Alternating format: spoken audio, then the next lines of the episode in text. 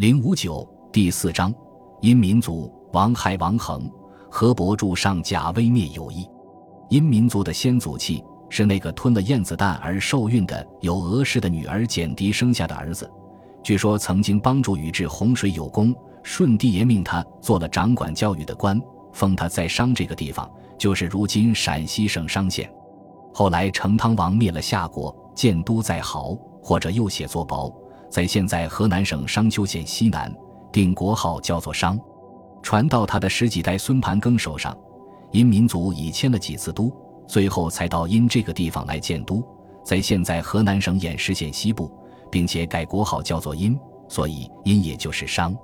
在成汤王以前六七代，殷民族在东方的草原上过一种迁徙不定的游牧生活。他们有一个著名的王，叫做亥的。曾经赶着一大群牛羊到北方一个叫有义又叫有户的部族去做生意。这个亥，因为他是殷民族的王，人们又叫他王亥。他对于饲养牲畜有独到而精深的研究。他手上喂的牛羊总是膘肥体壮，并且繁殖得快。人民都按照他的办法来喂养牛羊，因此他做国王不久，他的国家里的牛羊就多得成群结队、铺山盖野了。王亥建国里牛羊加多，人民的生活过得不坏，便和他的弟弟王恒商量，把国里多余的牛羊选出一部分，赶到北方高爽地方去牧放，并且和住在那里缺少牛羊又十分需要牛羊的有一族人进行交换，换一些他们那里出产的谷物呀、金属用品呀、美丽的卷子、绸子呀等等回来，使人民的生活过得更加优裕。王恒传同哥哥的计划。人民也全同意他们的首领这样的安排，于是便从国里选出一大群精壮的牛羊，又挑选一些能干结实的小伙子做牧人，由弟兄俩带领着，浩浩荡荡向北方的友谊进发。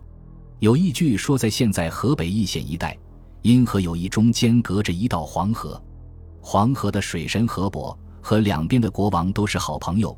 主亥王恒带着大队牛羊到北方去做生意的时候。水神河伯当然乐于成就两个好朋友之间的交往，靠了河伯的帮助，弟兄俩带领的一大队牧夫和牛羊，就奇迹般的平安渡过了波涛汹涌的黄河。有意的国王叫做绵臣，听说贵宾从东方赶了一大群牛羊到来，万分欢喜，赶紧亲自带领很多人远远的去把他们迎接着。先不要谈交易，贵宾们安住下来，洗一洗远道的尘埃。虽然是山国，可也并不缺乏美味珍馐、佳酿的好酒、悦耳的音乐和动人的歌舞。弟兄俩再有一一住就是好几个月，异国的舒适的生活、丰美的饮食，使他们都养得肥胖胖的，连胸脯两边的肋骨都完全隐没在肥肉当中，看不见了。说到吃东西，健壮的王亥尤其具有一副非同寻常的好胃口，什么东西都能吃下肚子消化掉。不管是正式的宴会，或是野外的聚餐，休想看见他丝毫客套。有一幅画着一幅王亥进餐的图画，两手捧着一只烤得半熟的硕大的野鸟，正吃着他的头。我们可以想象得到，此刻从他那坚强的牙齿间发出来的裂皮碎骨的津津有味的咬嚼声。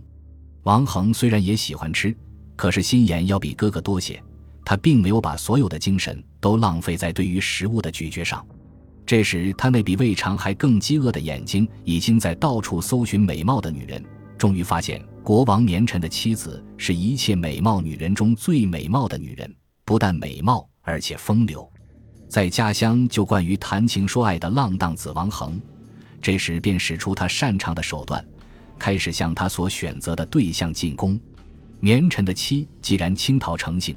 同时，对国王的年老也一向有所不满，因此王恒的追求倒正是投合他的心意。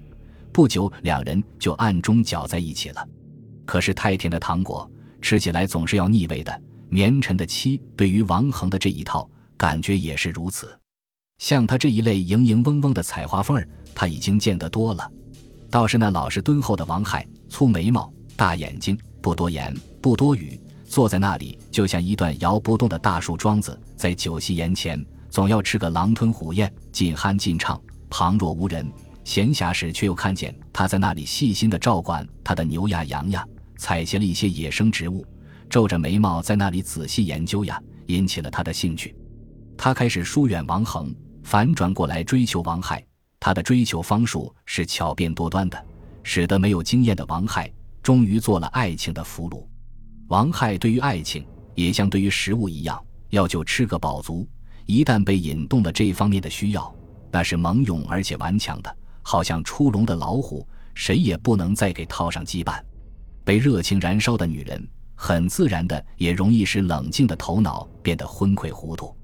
两个人放任感情不加检点的结果，使周围的人们渐渐都知道了他们之间的不正当行为。只有老王绵尘还依旧蒙在鼓里。最先觉察到的，当然是弟弟王恒。嫉恨的火焰在他的胸膛里猛烈的燃烧，他想不到哥哥会不声不响便夺取了他所爱的女人，他当然更万想不到哥哥对他们之间的事其实是毫无所知的。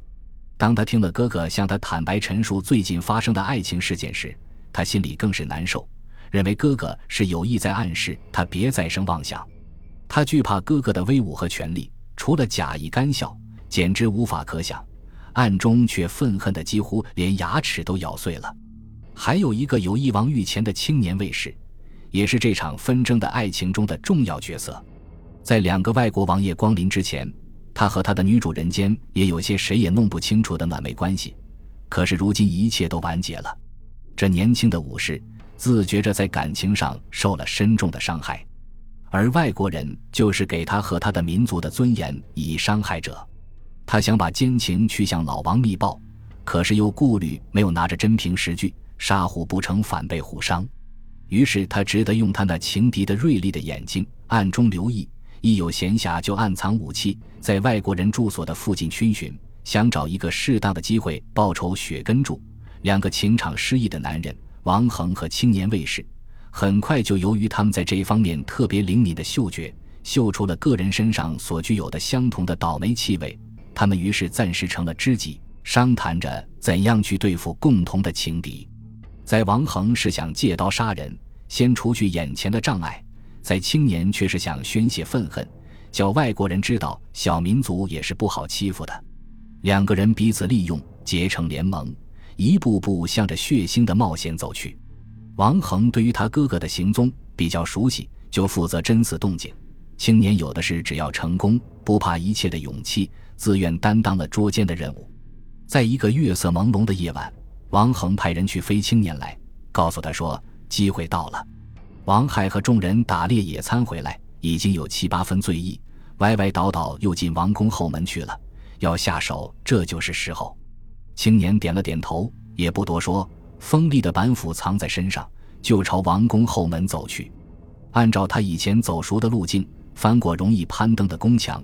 一直就走到王后的卧室，隔着窗子往里一瞧，昏暗的蜡烛光辉下，只见王后床上躺着一个肥壮的大汉，连衣服鞋子都没有脱，就沉沉的睡熟了，从鼻孔子里发出雷鸣样的鼾声。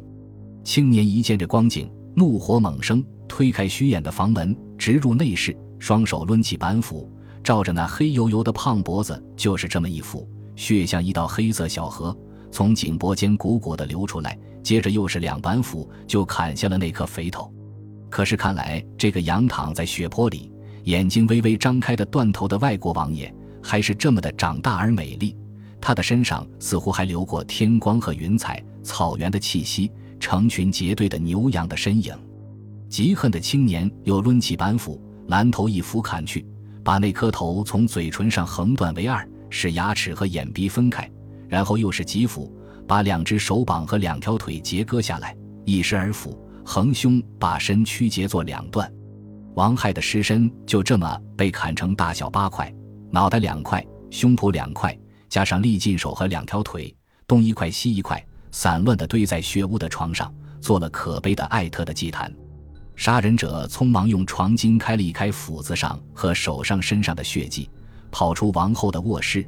企图向王宫外面逃去，哪知道刚出房门，跑不多远，就听见后面有杀人啦的官女的惊呼。